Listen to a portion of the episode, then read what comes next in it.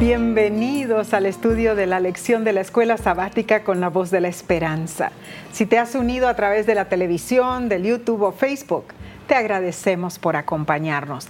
Y es nuestra sincera oración que Dios derrame sus abundantes bendiciones sobre ti y los tuyos. ¿Sabes que puedes tener la copia de la lección? Claro que sí, la puedes conseguir en nuestra página lavoz.org diagonal escuela sabática. Bueno, Omar, ahora repasaremos la lección número 6 para el 8 de mayo del 2021 y se titula La simiente de Abraham. En esta lección veremos quién es el verdadero pueblo de Dios, ya sea antes o después de la cruz. El versículo de esta semana dice en Primera de Pedro, capítulo 2, versículo 9, mas vosotros sois linaje escogido, real sacerdocio, nación santa, pueblo adquirido por Dios, para que anunciéis las virtudes de aquel que os llamó de las tinieblas a su luz admirable.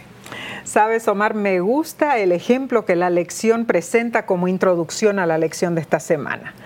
Dice que en cierto pueblito, el reloj del escaparate del joyero se detuvo un día a las nueve menos cuarto. y la mayoría de los ciudadanos dependían de ese reloj para saber la hora. Así que muchos llegaron tarde esa mañana porque un relojito en la vidriera del joyero se había detenido. Esa es una representación evidente de cómo fracasó el antiguo Israel. Porque Dios posicionó a Israel en medio de las naciones, como dice Ezequiel 5:5, en un lugar de estrategia, justo entre tres continentes, África, Europa y Asia. ¿Para qué? Para que fuera el reloj espiritual del mundo.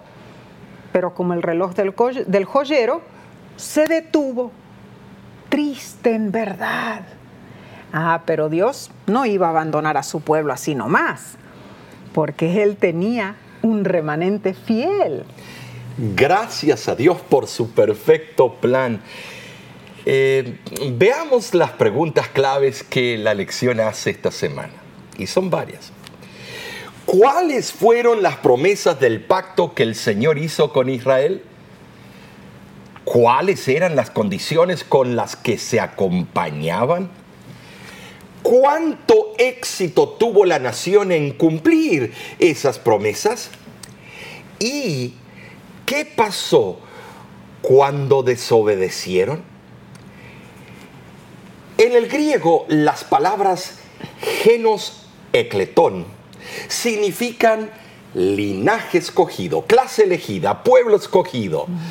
La nación judía fue una vez escogida para representar eh, saben decir adiós en la tierra. Así es. Pero debido a su incredulidad y dureza del corazón, perdió esa posición favorecida. Claro, y, el apóstol declara allí en Primera de Pedro capítulo 2 versículo 9 que ahora Dios ha concedido los privilegios y la responsabilidad de la nación judía a quién? A la comunidad cristiana Omar. Ah, sí.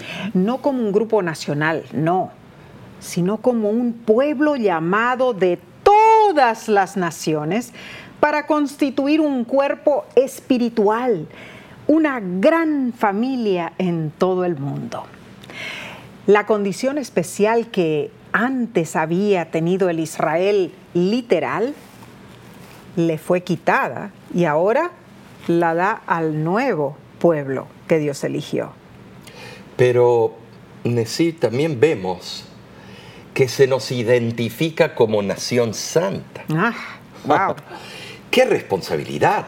Así como Dios apartó a la nación judía, en para que diera testimonio de los principios del gobierno celestial, más tarde Dios llamó a la iglesia cristiana para ser una nación santa, que lo representara en la tierra. Cierto.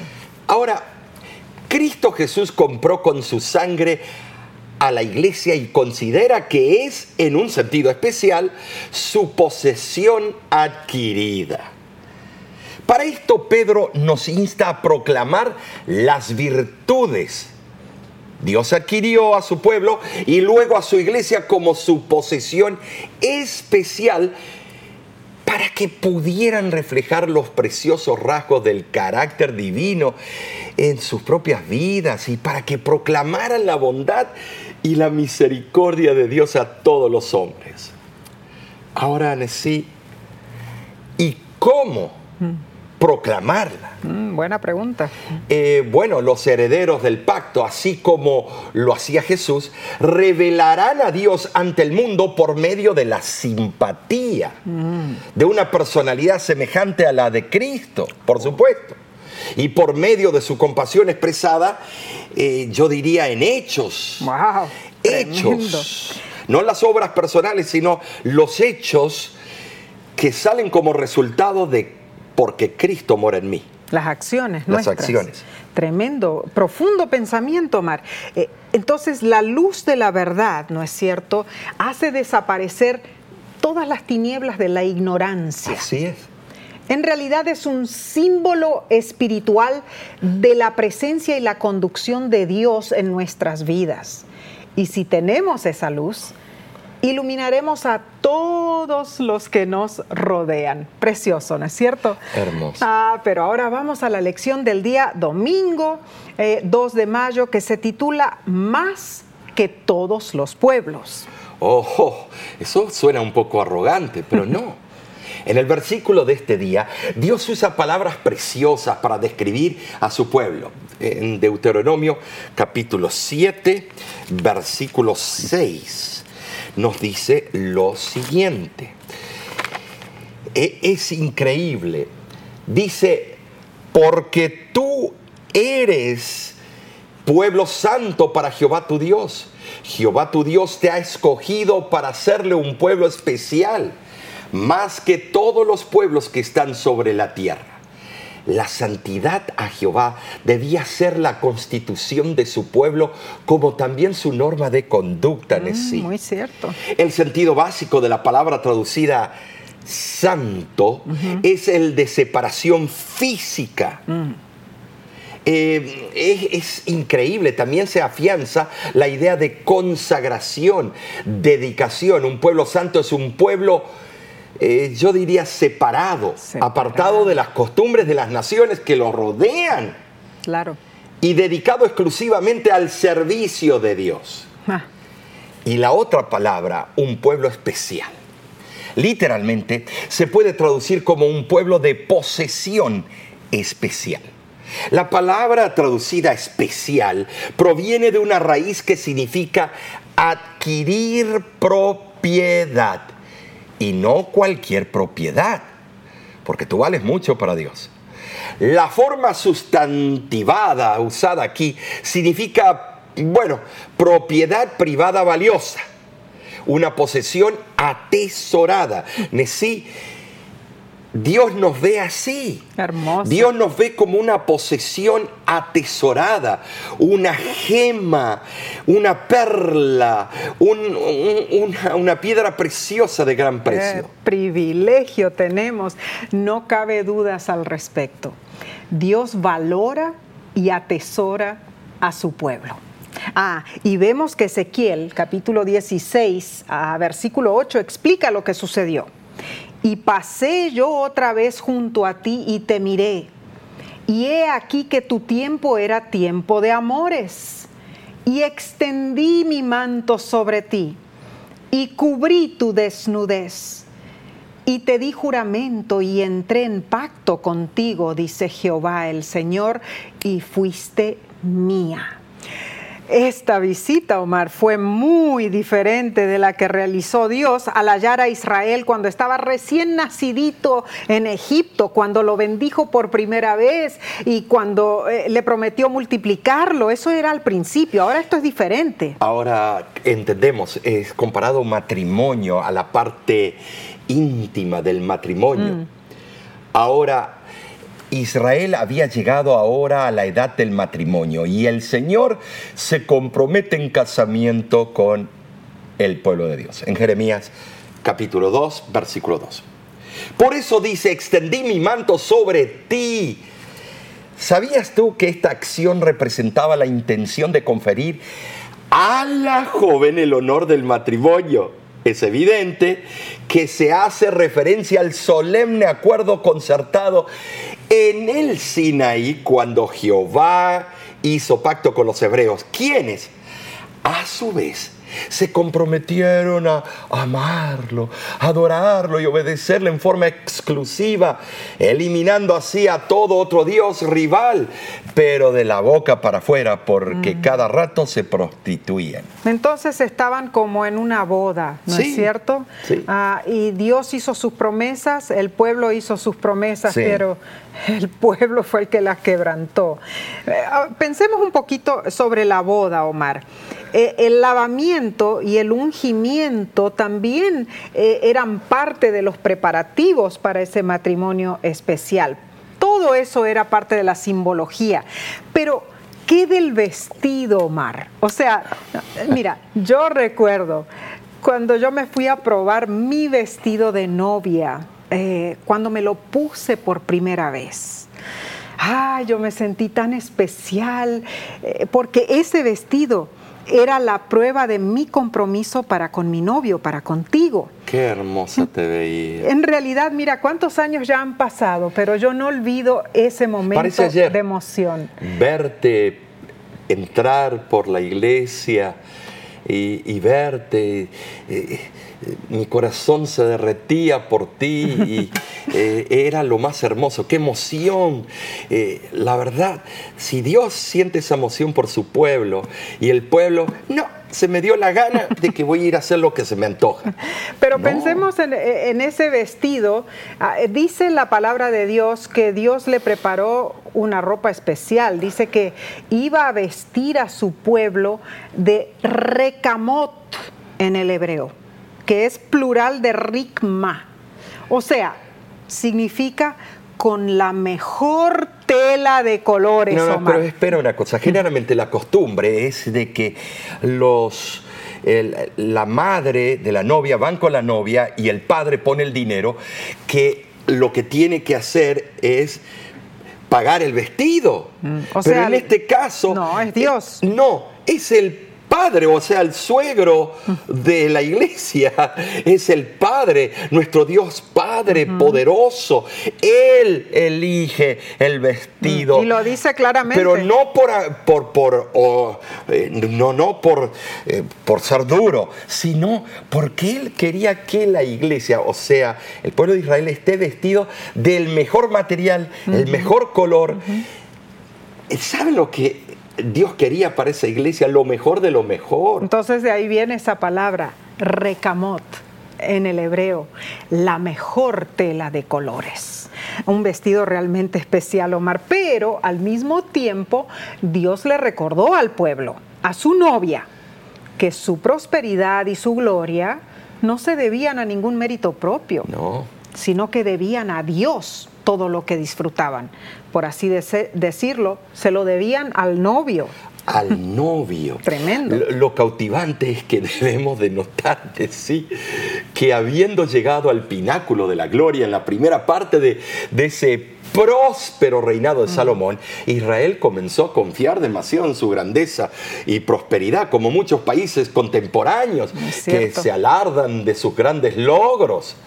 Salomón perdió de vista el elevado destino que Dios tenía para los hebreos y se empeñó en convertir a Israel en un imperio grande y poderoso entre las naciones de la tierra. Para lograr eso, celebró contratos y alianzas con las naciones extranjeras, lo cual había sido expresamente prohibido por Dios creyendo que se beneficiaba con tratados concertados con otros reyes, sellando esos tratos con matrimonios con las hijas de esos grandes monarcas, se equivocó en gran manera. Y te voy a decir por qué, Nessie. Porque cada reina traía un séquito de dioses. Es cierto. Y de costumbres y de sacrificios. Entonces un día coqueteaba con una reina y ella le obligaba de que su dios era el más importante. Mm. El otro día con otra reina, imagínate, mil mujeres. Ay, ay, ay, ay, ay, sí. No nos... Apenas podemos tú y yo. ¿Cómo? Mil. Imagínate. Em, mil mujeres. Entonces el otro día la otra, no, mi Dios es el mejor. Y él empezó a aceptar para tenerlas tranquilas, todas sus mujeres. Y eso es cosa seria eh, agarra, perdón, pero agarra. Y ahora... se metió en problemas. Se metió en problema, porque tenía, además de mil mujeres, tal vez tenía mil dioses. y había que conformarlos a todos y a todos había que dar los mejores animales para sacrificar. muy cierto. La multitud de sus esposas introdujo la idolatría en su reino hasta que tanto el rey como los súbditos se inclinaron ante los dioses extraños. Qué triste. De ese modo, el medio que Salomón había empleado para expandir su mm. imperio fue lo que motivó su caída. Wow. Los enormes tributos exigidos para mantener la magnificencia del reino se convirtieron en pretexto para la revuelta. El imperio que tenía se desintegró y el reino mismo se dividió. El pueblo de Dios, Nesí, al ver todo ese ejemplo eh, del hombre más sabio de la tierra, ese pueblo escogido, especial, la novia de Dios, se prostituyó. Qué feo decir eso. Horrible, triste en realidad. Eh, ese pueblo del cual Dios dijo que sería el más especial de todos los pueblos, falló. Ahora, hoy en día nosotros, ¿no es cierto? Somos considerados el pueblo especial de Dios. Y debemos cuidarnos como pueblo remanente, cuidarnos de aceptar ciertos modismos, usando la excusa de que debemos ser progresistas y modernizar la iglesia de Dios para ser parte de los tiempos modernos. La verdad y el amor van juntas en todas las épocas. Y debemos ser fieles hijos de Dios en todo momento. Esto, Omar, es importantísimo, porque Dios no cambia, Dios es el mismo. Y así nosotros debemos serle fiel a Él pensando y siempre reconociendo que Dios fue el mismo para los israelitas, es el mismo para nosotros hoy, ¿no es cierto? Pero pasaremos al estudio del día lunes. Antes Tomaremos un corto receso. No te vayas, volvemos enseguida.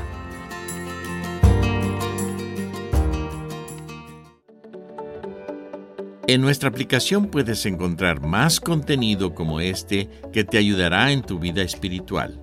Lo puedes descargar visitando nuestra página web lavoz.org.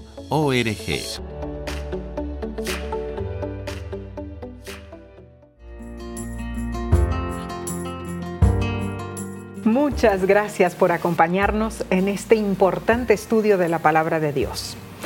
Haciéndolo a través de la lección de la escuela sabática. Y ya estamos en la parte del lunes para el 3 de mayo, titulada Acuerdo de Tierras.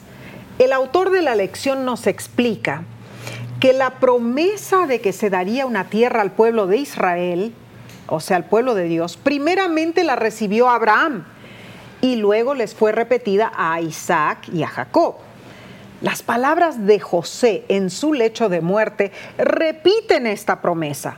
Sin embargo, Dios informó a Abraham que pasarían 400 años antes de que la simiente de Abraham tomara posesión de la tierra. El cumplimiento de la promesa comenzó en los días de Moisés y de Josué y Moisés repitió el mandato divino. Y lo encontramos allí en Deuteronomio capítulo 1, versículo 8. Mirad, yo os he entregado la tierra, entrad y poseed la tierra. Y así sucedió. Génesis 35, 12 recapitula la promesa de Dios a Jacob y dice, la tierra que he dado a Abraham y a Isaac la daré a ti y a tu descendencia. Después de ti daré la tierra. La tierra en sí era parte del paquete del pacto, pero un pacto involucra compromisos, ¿no es cierto? Recíprocos. El pueblo tendría que obedecer. Las ricas bendiciones del cielo serían derramadas sobre los obedientes. Dios dio una lista de las bendiciones que tendrían por obedecer al pacto. Mm. Y estas son importantísimas, Claro que sí. Número uno, promesa de que no habría nacimientos prematuros ni abortos y tendrían éxito en la crianza de niños sanos. Deuteronomio 28. Qué lindo. Número dos, lluvias adecuadas a su debido tiempo y las condiciones atmosféricas necesarias para asegurar cosechas abundantes. Éxodo 23, 26. Número 3. Una bendición a todos sus animales. Ah, pero el número 4, importantísimo.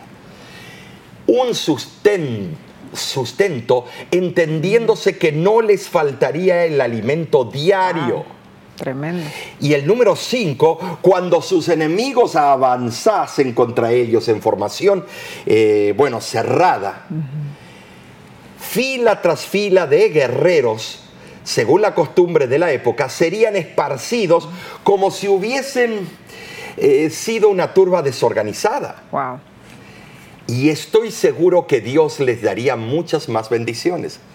Era como un sistema de seguridad social perfecto. Mm. Ahora en sí, eh, todos los países de una manera u otra tienen el sistema de seguridad social. Si uno tiene un Social Security, un DNI, una cédula de identidad, entonces viene un momento en la vida que uno es respaldado por ese seguro social. Mm. Aunque en muchos lugares está desapareciendo ese sistema. Cierto. Es cierto, en realidad eh, las promesas de Dios incluían ese, ese, seguro social y bueno, ese es el, único seguro social que es perfecto, el de Dios, porque aquí en la tierra, como lo explicaste, no es, no es lo mejor, ¿no? No.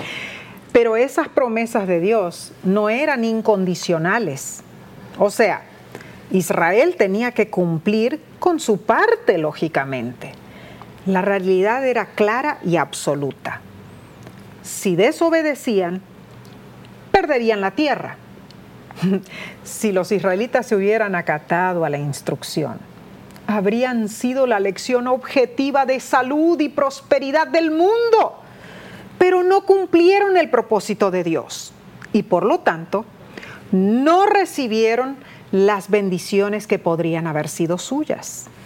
Podríamos decir que las manos de Dios fueron atadas por la elección del hombre no tuvo otra alternativa al ver que el pacto había sido quebrado. Dios no pudo haber sido más explícito con sus palabras. Sí, eh, Dios les dijo las cosas claras y peladas. Cierto. Eh, no tuvieron, no, tenían excusas. Y tampoco la tenemos hoy nosotros hoy en día. Buscamos las excusas, pero no es Dios que las pone. Mm, es cierto, Omar. Eh, la lección nos presenta eh, lo siguiente. Nosotros esperamos recibir la tierra prometida. Así es. O sea, la tierra prometida del cielo y de la tierra renovada. Nos ha sido prometida, al igual que la tierra prometida terrenal para los hebreos.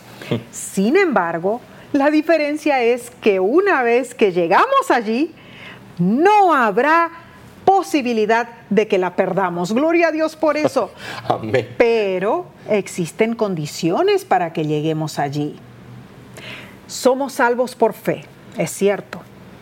Pero también hay una parte del pacto que nos toca a nosotros cumplir. No olvidemos eso. Omar, cuando sabemos la necesidad nuestra de hacer nuestra parte, si hemos pasado por ese matrimonio con Dios y Él nos llama a nosotros su pueblo escogido, ¿Por qué tomamos tan livianamente nuestra parte de, de confianza en Él? Que somos egoístas. De hacer lo que. Él quiere. Queremos recibir, recibir. Oramos para que re- re- poder recibir eh, sanidad, recibir dinero, Mm. recibir esto, recibir lo otro. Pero en una relación matrimonial mm, eh, tenemos que saber dar para recibir. Cuando damos eh, consejería matrimonial, ¿qué decimos normalmente? Es dar el 200% para recibir el 100%. Es, es- Hay que dar más para poder recibir. Claro, porque si pensamos en esa manera, es una avenida que va y viene, no solamente que va. Porque eso lleva directamente al fracaso. Claro. Ha llegado el momento que el Señor pide que analicemos nuestra manera de encarar el pacto que hemos hecho con Él. Amén. Bueno, no nosotros, que Él ha hecho con nosotros y que nosotros dijimos, sí, sí, Señor, lo acepto y, y- y esta, esta va a ser mi parte, mi compromiso, pero nos olvidamos al dar media vuelta a la esquina. Mm, muy cierto. Entonces, debemos notar que hay un alto sentido de responsabilidad. Cristo te está tocando a la puerta. Él dice aquí, estoy tocando, si tú escuchas mi voz y me dejas entrar, entraré contigo, cenaré contigo y tú conmigo. Y no dice que va a salir, dice que Él va a permanecer Amén. en ese corazón. Entonces, ¿estás listo para abrir tu puerta a Cristo Jesús y que Él more contigo? Vamos a pasar a la lección del martes, 4 de mayo, titulada Israel y el pacto.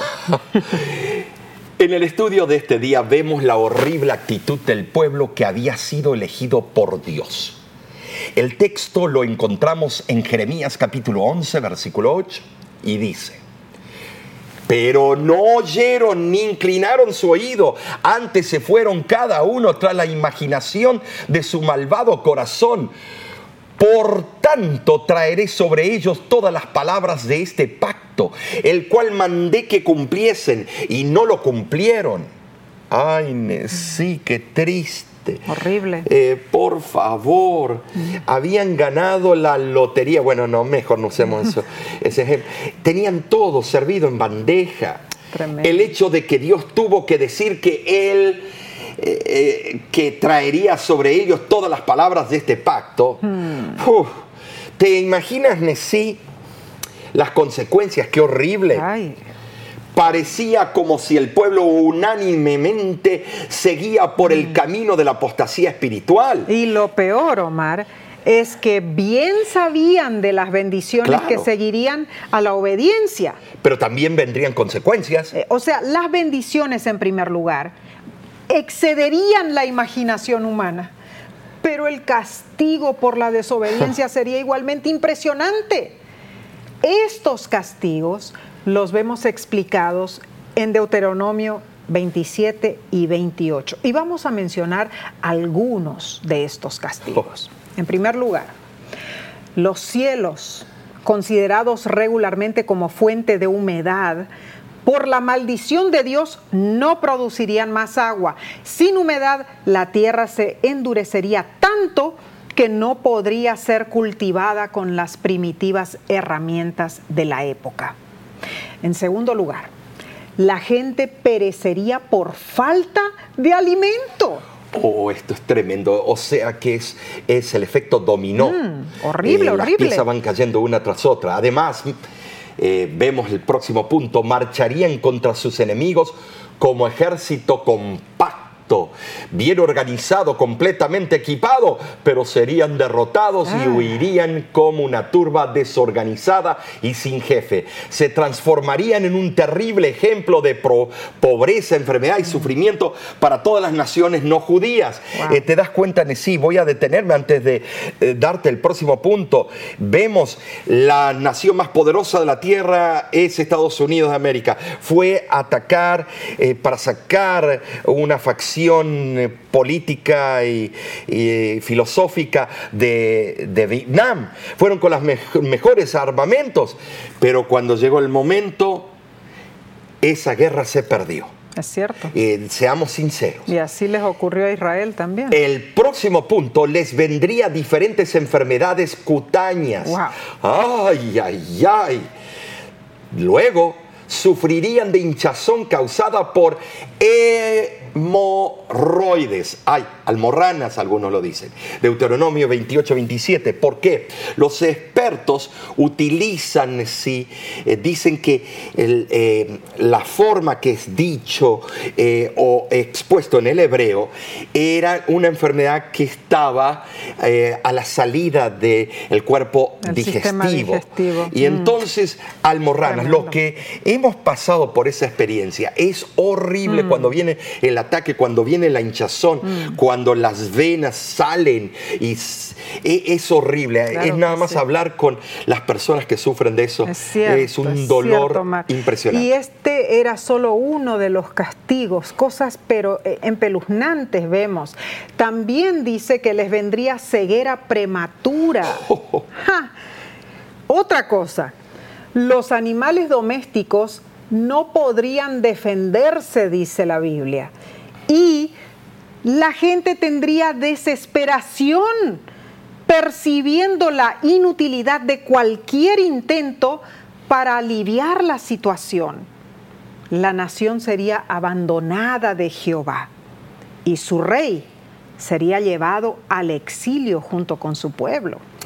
Ahora, estamos viendo todos estos detalles. Hay muchos que hacen resúmenes a la lección de la escuela sabática y es nada más el mensaje en sí, eh, que por qué.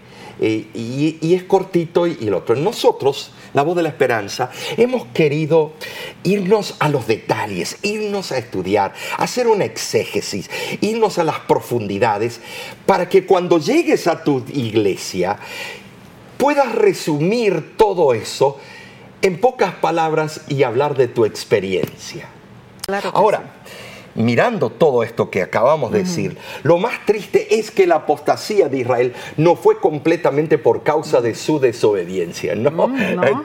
No sino en permitir que su relación personal se rompiera ah. con el Señor. Mm. La desobediencia es el producto final ruptura que causó la desobediencia y finalmente trajo sobre ellos las consecuencias del castigo, un divorcio. wow, Omar. Y, ya que hablas de una relación con Dios, la lección eh, eh, es interesante porque nos hace pensar. Pregunta lo siguiente, ¿por qué el aspecto relacional y personal es tan decisivo en la vida cristiana?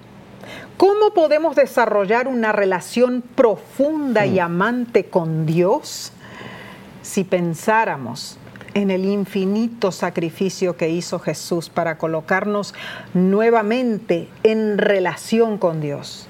Ah, cuán diferentemente actuaríamos. El libro El Camino a Cristo lo explica claramente y dice lo siguiente, ¿no apreciaremos la misericordia de Dios? ¿Qué más podía él hacer? Entremos en perfecta relación con aquel que nos amó con amor asombroso. Aprovechemos los medios que nos han sido provistos para que seamos transformados conforme a su semejanza y restituidos a la armonía y comunión del Padre y del Hijo. O sea, Cuanto más íntima sea nuestra relación con Dios, tanto más podremos comprender el valor de lo que Él hizo para salvarnos a nosotros, ¿no es cierto? Hay gloria al Creador de los cielos y la tierra, gloria a Dios. La verdad que sí. Sí, eh, ¿qué palabras podemos decir para describir lo que ese novio tuvo que hacer morir para que la novia se avive y diga, ah, no, no, no, no, sí, sí, quiero todavía tener eh, esa relación mm. con, con mi esposo ay, qué cosas, las cosas que tuvo que bajarse, mm. el Dios hecho carne, sufrir peor que cualquiera de nosotros para que la novia se sacuda el polvo y entienda. Igual lo rechazaron. Y ahora la iglesia de Dios, el comportamiento a veces que nosotros los integrantes tenemos, eh, ¿para qué hablamos del pueblo de Israel? Mm. Eh, ese, nosotros hacemos ese desprecio, hacemos lo mismo con el novio.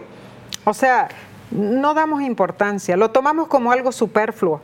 A la jarana. Mm, como si no eh, eh, puede estar- ser dejado para después. Sí, Dios total, le podemos tomar los pelos, arrancarle los pelos. Él aguanta, es tolerante, uh, él Pero- perdona 70 veces 7. Pero bien dice la palabra de Dios, primeramente es tener el reino de Dios en nuestro corazón, ¿no es cierto? Y lo demás, Vendrá por añadidura. Así es. Gloria a Dios por, por su mensaje, por la palabra de Dios. Así es. Y porque el Espíritu Santo está trabajando en ti y en nosotros en este estudio. claro, pasaremos entonces al estudio del día miércoles. Pero antes, Omar, vamos a tomar una corta pausa. Volvemos en unos instantes. No te vayas.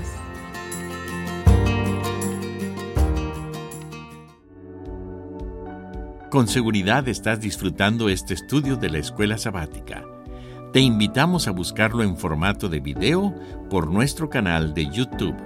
Lo puedes encontrar en youtube.com diagonal La Voz de la Esperanza.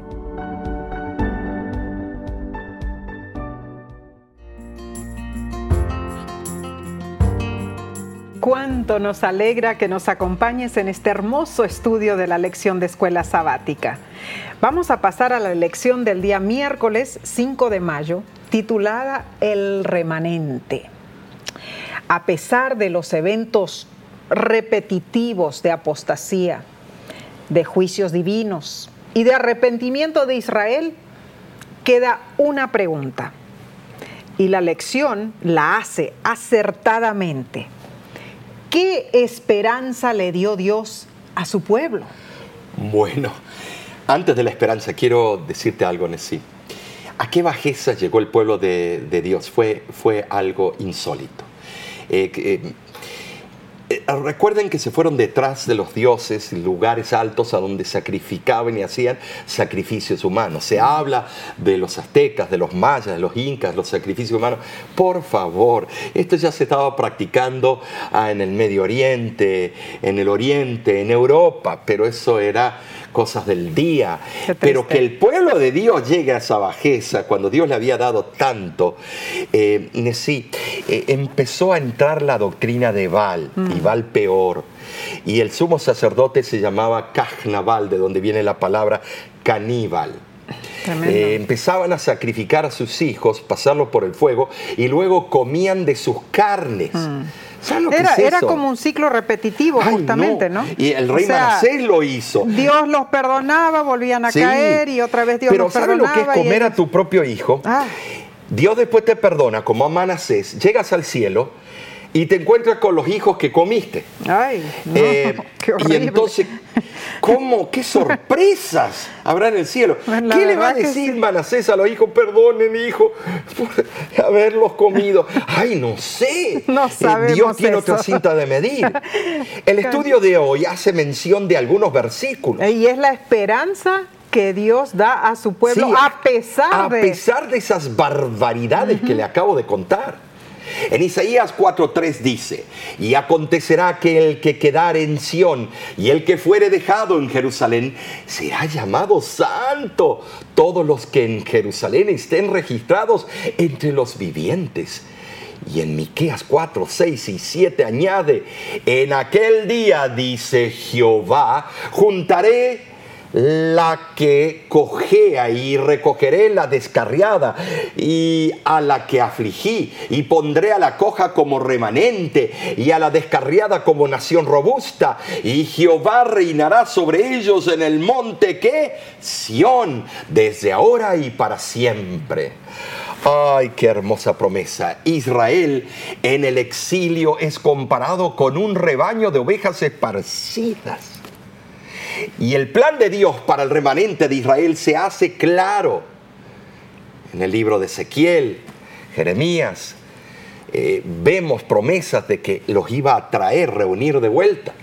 Se esperaba que un reavivamiento religioso se manifestara entre los exiliados y que al fin el pueblo de Dios aceptaría su destino divino.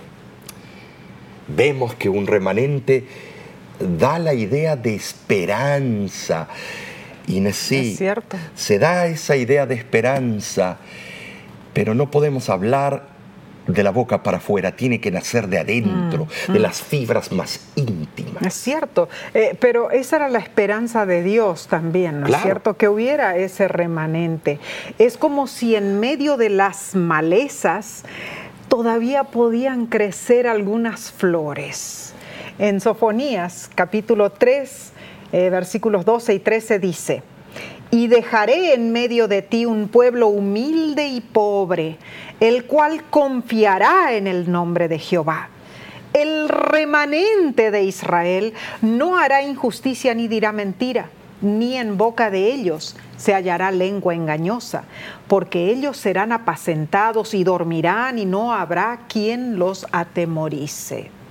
Aquí el profeta está describiendo las cualidades de carácter de ese remanente. El propósito de Dios era que no hubiera entre sus hijos quienes fueran altivos, autosuficientes y vanidosos. No. El remanente a que aquí se hace referencia es el grupo que confiaría en el nombre de Jehová. Ahora, sí, algunos dicen que el remanente del tiempo del fin es lo que sale de la iglesia grande y es un grupo chico. Otros dicen de que el remanente eh, es, es tal iglesia. Pero cuando leo ah, el mensaje del tercer ángel, veo que el remanente va a ser compuesto de todas las naciones, tribus, lenguas y pueblos, pero van a tener las mismas características. Pero en los versículos que acabas de hablar, tú mencionas de que el, los- el residuo que quedó de Israel fiel Sí. era el remanente, pero no cambiaron de nombre y de iglesia. No. Para ellos siguieron siendo de la misma iglesia. Muy cierto. Entonces, ¿qué le dice eso a la disidencia? Cierto. No importa cuán terrible sea la situación, Dios aseguró que siempre quedarían algunos fieles, pero que no tendrían otro nombre, o se llamarían los separados de esto, o los reformados de esto. Seguirían siendo israelitas. Serían, ah, seguirían siendo adventistas, cristianos adventistas. Así es. O sea, no se puede generalizar diciendo que todo el pueblo había apostatado, porque todavía había un grupo que intentaba cumplir lo mejor posible eh, su parte del pacto, Nesí. Claro. Entonces, Personas fieles a Dios. Interesante porque el autor de la lección afirma que, aunque quizás esos pocos fieles hayan sufrido junto con su nación como el exilio de la tierra, la promesa final y suprema del pacto será de ellos. La de vida eterna, Nesí. Qué hermoso. Es de ellos y es la nuestra. Y estamos, como dicen en inglés, mm, eh, estamos, bueno, estamos perdiendo el tiempo jugando a tonterías, a las canicas, a... ¡Ay, estimados! Porque maravillosa es la seguridad que Dios nos da de vida eterna.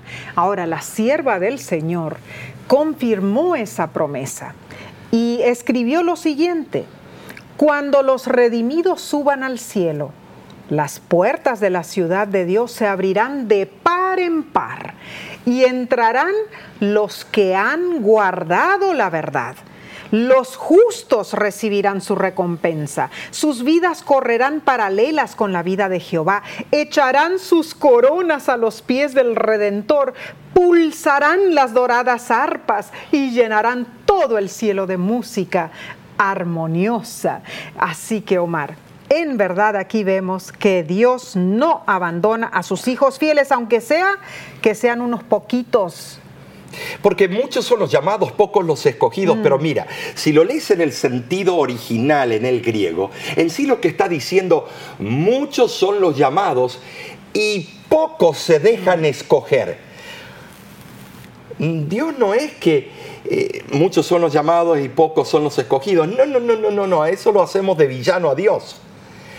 El problema es que tú y yo no nos dejamos Mm. es- escoger, porque Él desde el vientre de mi madre me escogió. Amén. Gloria Cuando. Jesús estuvo en esta tierra, Él explicó la existencia de un remanente fiel. Mm. Fiel, ahí está. En Juan capítulo 10, versículo 27 y 28 nos dice lo siguiente. Mis ovejas oyen mi voz y yo las conozco y me siguen y yo les doy vida eterna y no perecerán jamás, ni nadie las arreba- arrebatará de mi mano. La verdad es que cada alma es tan íntimamente conocida por Jesús como si fuera la única por la cual el Salvador murió. Wow. Aún más, Él sabe quienes oyen alegremente su llamamiento a serle fiel. Mm, Maravillosa bendición es saber que nuestro amante Padre Celestial nos sostiene con la seguridad de esta promesa. Alabado sea Dios. Amén. Porque si nuestra salvación dependiera de nuestros propios esfuerzos, no podríamos ser salvos. Pero ella depende de aquel que garantiza todas las promesas. ¿Quién? Cristo Jesús. No hay más, no hay nombre más hermoso que ese. Entonces, pasemos, Omar, a la lección del día eh, jueves eh, para Sí. el 6 de mayo. Se titula El Israel espiritual. Uh, ahora nos toca a nosotros, Nesí. Así es. Eh, el- tú dijiste el Dios de amor. Porque de tal manera nos amó Dios Amén. Oh, eso es impre- eh, impresionante. Eh, eh, eh, tratando de explicar cuán grande es su amor. Es más grande que este mundo, es más grande que el, el universo. Yo creo que la creación más grande que hizo Dios no fue Adán y Eva, sino la primer creación, lo digo por decir, es la palabra amor, el sentimiento de amar. Wow. Si tú piensas cómo lo hizo, cuáles son las teclas que toca, las neuronas, qué- es en sí, si tienes que desmenuzar, eh, que nos creemos tremendos sabios, pero el amor de Dios es algo tan infinito que todavía no podemos explicarlo No. ni científicamente. De ninguna manera. Y hay algunos puntos relevantes que debemos estudiar en este día, Nessie. ¿Cuáles? Para ello, vamos a leer Gálatas capítulo 3, versículo 26 al 29. Y dice lo siguiente, pues todos sois hijos de Dios por la fe en Cristo Jesús. Porque todos los que habéis sido bautizados en Cristo, de Cristo estáis revestidos. Ya no hay judío ni griego, no hay esclavo, eh, ni libre, no hay varón ni mujer, porque todos vosotros sois uno en Cristo Jesús.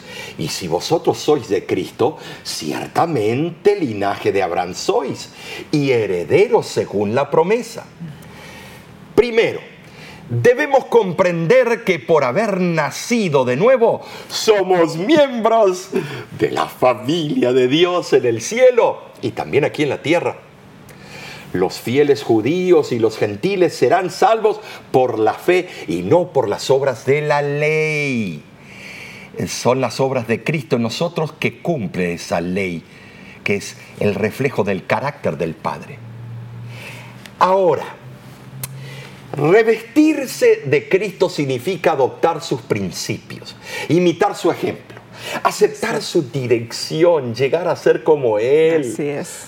Eh, ¿Sabías tú que los escritores griegos hablaban de revestirse de Platón y de Sócrates? Sí, ellos decían, me voy a revestir de Platón y Sócrates. Como significando que aceptaban como maestros y seguían sus enseñanzas. Fíjate cómo ellos veían, idolatrizaban a estos grandes maestros de filosofía. Y me voy a vestir, o sea que para ellos era lo máximo. Y para nosotros que tenemos a Cristo, el filósofo por excelencia, el que hizo los cielos, el mar y la tierra y todo lo que hay en ellos, y, y nosotros lo tratamos del tú por tú, lo ay. tuteamos. Es que, bueno, revestirse de Cristo, Omar, eh, equivale simplemente a despojarnos del yo y de la antigua naturaleza. La verdad es que en el reino de Cristo todos están cubiertos con la misma vestidura de la justicia de Cristo, que es la que reciben por la fe en Él. Pero para los cristianos judaizantes de los días de Pablo, tal idea era una grave herejía. O sea, ellos afirmaban que la única forma para entrar en la iglesia cristiana era por medio del judaísmo, que un gentil primero debía ser circuncidado, en otras palabras, hacerse judío, antes de ser aceptado en la comunión cristiana. Pero el verdadero cristianismo es el único que elimina las distinciones Sí, las distinciones basadas en raza, en nacionalidad, en condición social, todo eso deja de ser porque estamos revestidos de Cristo. Pero entendamos, sí, eh, tenemos que entender. Cristo hay que entenderlo como hijo, simiente de Abraham. Mm esa simiente se convirtió en un sentido único, en heredero de las promesas del pacto. Muy cierto. Nosotros por el bautismo llegamos a ser parientes de Cristo. Sí, escuchaste lo que te dije. Y mediante él adquirimos el derecho de participar de las promesas hechas a Abraham. La pluma inspirada dice que por fe en Cristo nos convertimos en miembros de la familia real, herederos de Dios y coherederos con Cristo. En Cristo somos uno. Ahora, todos los que imitemos el sublime ejemplo de, fe de Abraham, entraremos como herederos de las promesas del pacto en la ciudad que tiene fundamentos, la cual Abraham siempre anticipó por la fe. Amén. Alabado sea Dios. Y el autor de la lección menciona algo impactante y dice, todo lo que Dios prometió a Abraham se encuentra en Cristo y las promesas llegan a ser nuestras no por nacionalidad, raza o género, sino por la gracia que Dios nos concede mediante la fe. Precioso. Eh, sí, esa fe es la que debiera ser el epicentro de nuestra experiencia con Cristo. Es depositar toda la confianza en el único que sí mm. puede, porque lo demostró en la cruz el Calvario. Claro, Hay poder en la sangre de Cristo, sí. Eh, tú y yo tenemos esa esperanza que con todas nuestras flaquezas y falacias tenemos el derecho a ser llamados ciudadanos del reino. Amén, gloria a eh, Dios. Eh, no soy, no me van a llamar de ilegal en el reino de los cielos, no. como muchos gobiernos llaman a, pobres individuos que están tratando de mejorarse, sino me van a llamar de ciudadano del reino. ¿Y cuál es mi pasaporte? El mm. carácter. Qué hermoso, qué hermoso.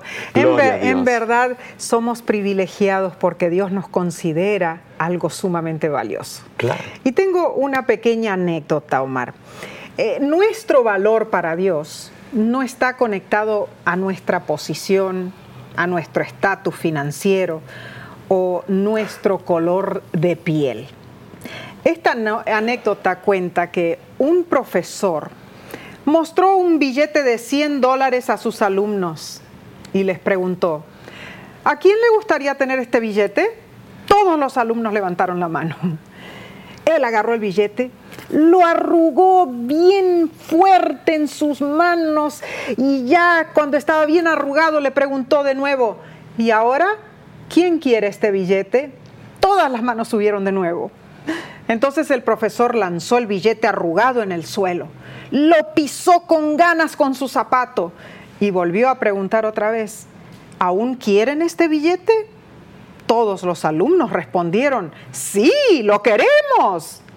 Entonces los miró y les dijo, aunque yo he arrugado el billete, lo he tirado, lo he pisoteado, ustedes todavía lo quieren porque su valor de 100 dólares no ha cambiado, o sea, sigue teniendo ese valor de 100 dólares.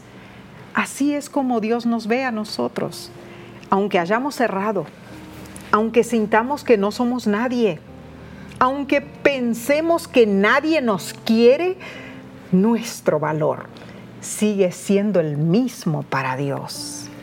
Muy cierto. El libro Profetas y Reyes nos asegura que Cristo vino para derribar el muro de separación, para abrir todos los departamentos de los atrios del templo, con el fin de que toda alma tuviese libre acceso a Dios. Su amor es tan amplio, tan profundo y completo que lo compenetra todo. Arrebata de la influencia satánica a los que fueron engañados por sus seducciones y los coloca al alcance del trono de Dios. Al que rodea el arco iris de la promesa, en Cristo no hay judío, no hay griego, ni esclavo, ni hombre libre. Estimados, en este momento te invitamos a que seas coheredero del reino de los cielos. precioso. Y te queremos decir a ti, en forma personal, gracias por estudiar la lección con nosotros. Únete de vuelta la próxima vez por este mismo medio. Inesí vamos a estudiar una lección contundente. la semana que viene. ¿Y cuál es. el título de esa lección? Bueno, eh, la próxima lección se titula El pacto en el Sinaí. Así que acompáñanos nuevamente y estaremos aprendiendo juntos la voluntad de nuestro Padre Celestial para cada uno de nosotros. Te vemos en el Sinaí la próxima vez. Acompáñanos. Que Dios te bendiga.